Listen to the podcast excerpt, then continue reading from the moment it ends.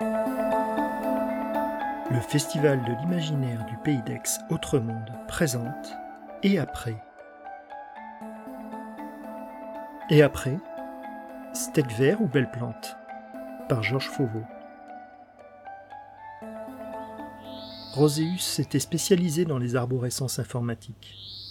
Dans les métiers numériques, c'était celui qui se rapprochait le plus de leur incinement de sa société dans le monde végétal.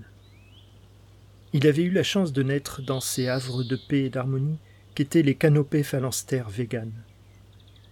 Toute sa vie, on lui avait inculqué que ces semblables au régime végétal imposé étaient les hauts du panier. Dans les basses couches de l'atmosphère végétaient dans la barbarie les immondes viandards contraints à la boue.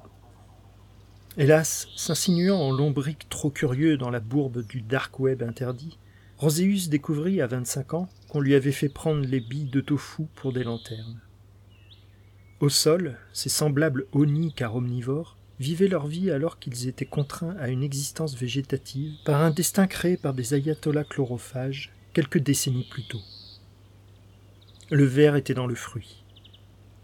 Insidieuses, les envies d'évasion et de transgression se ramifièrent en Roséus. L'obsession de déguster un steak le posséda lentement mais complètement, succube assoiffé de sang. Mais ce soir, Roséus s'en ferait passer l'envie. Ce soir, il savourerait enfin ce mets interdit, goûteux et saignant, grâce à sa promise, la tendre Capucine.